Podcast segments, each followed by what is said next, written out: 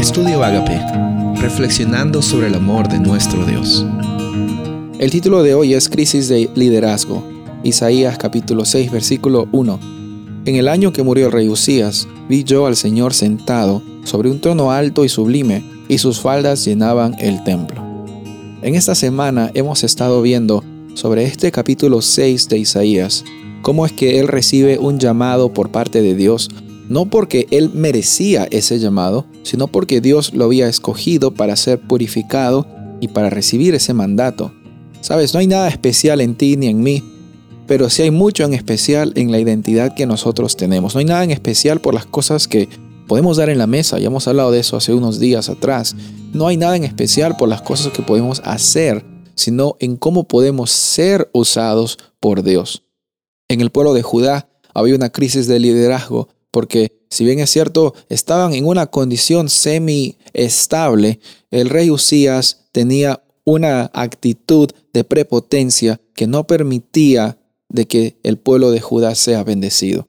Sabes, hay muchas crisis de liderazgo y, y todos nosotros, todos nosotros somos personas que estamos llamados a ser líderes. A veces pensamos que líderes son personas que son supervisores en un trabajo o que tienen posiciones altas como CEOs o como algún tipo de directores de algún programa o, incluso en la iglesia pensamos, bueno, el líder es el anciano de la iglesia o es un líder, eh, el pastor es el único líder o, o decimos el líder de diáconos.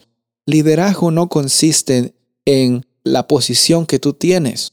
Hay que sacarnos eso de la cabeza. El liderazgo nunca consistió en la posición que tenemos, porque si así fuera, el liderazgo terminaría en una persona cuando la persona termina el cargo. El liderazgo es mucho más grande que el cargo que tú puedes llegar a tener, ya sea en el trabajo, en la iglesia, en tu, en tu comunidad, donde quiera que sea. El liderazgo consiste en la influencia en la cual tú puedes ejercer hacia diferentes personas para lograr un fin común. Y eso es muy compatible con el llamado que tú y yo tenemos como discípulos de Jesús. Al ser discípulos de Jesús estamos llamados a ser líderes. No ser líderes en el sentido de mandonear. El líder no mandonea. El líder lidera por medio de su influencia, por medio de su ejemplo, por medio de la paciencia, por medio de la enseñanza, por medio de la, sabiduría. Y esas cualidades que he mencionado en nuestra vida espiritual van a ser encontradas solamente cuando declaramos que el Espíritu Santo vive en nosotros y cuando tenemos esa visión espiritual, somos transformados un momento a la vez, un día a la vez. Usías tuvo la actitud prepotente de entrar al templo y lastimosamente eso tiene una consecuencia. Él no sabía su lugar.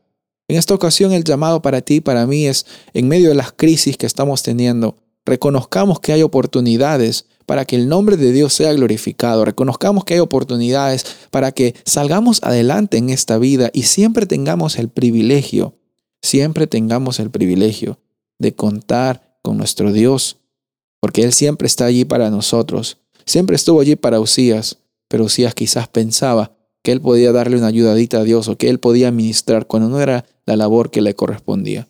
Hay que pedirle a Dios que nos dé mucha sabiduría para que encontremos nuestro llamado, para que encontremos nuestra identidad en Jesús como hijos e hijas del Rey, de Reyes y Señor de Señores. Y que los cargos que tengamos o que no tengamos, vengan o no vengan, sean simplemente una añadidura de lo que realmente nosotros somos y nadie nos lo puede quitar. Entonces el desafío hoy es reconocer de que somos líderes, somos discípulos, llamados a influenciar a todas las personas que están alrededor de nosotros. Quizás no tienes las cualidades que tú piensas que un líder tiene, pero tienes las cualidades que necesitas, porque eres un hijo y una hija de Dios. Cualidades únicas que nadie puede tener. Tú eres una persona sin igual. Soy el pastor Rubén Casabona y deseo que tengas un día bendecido.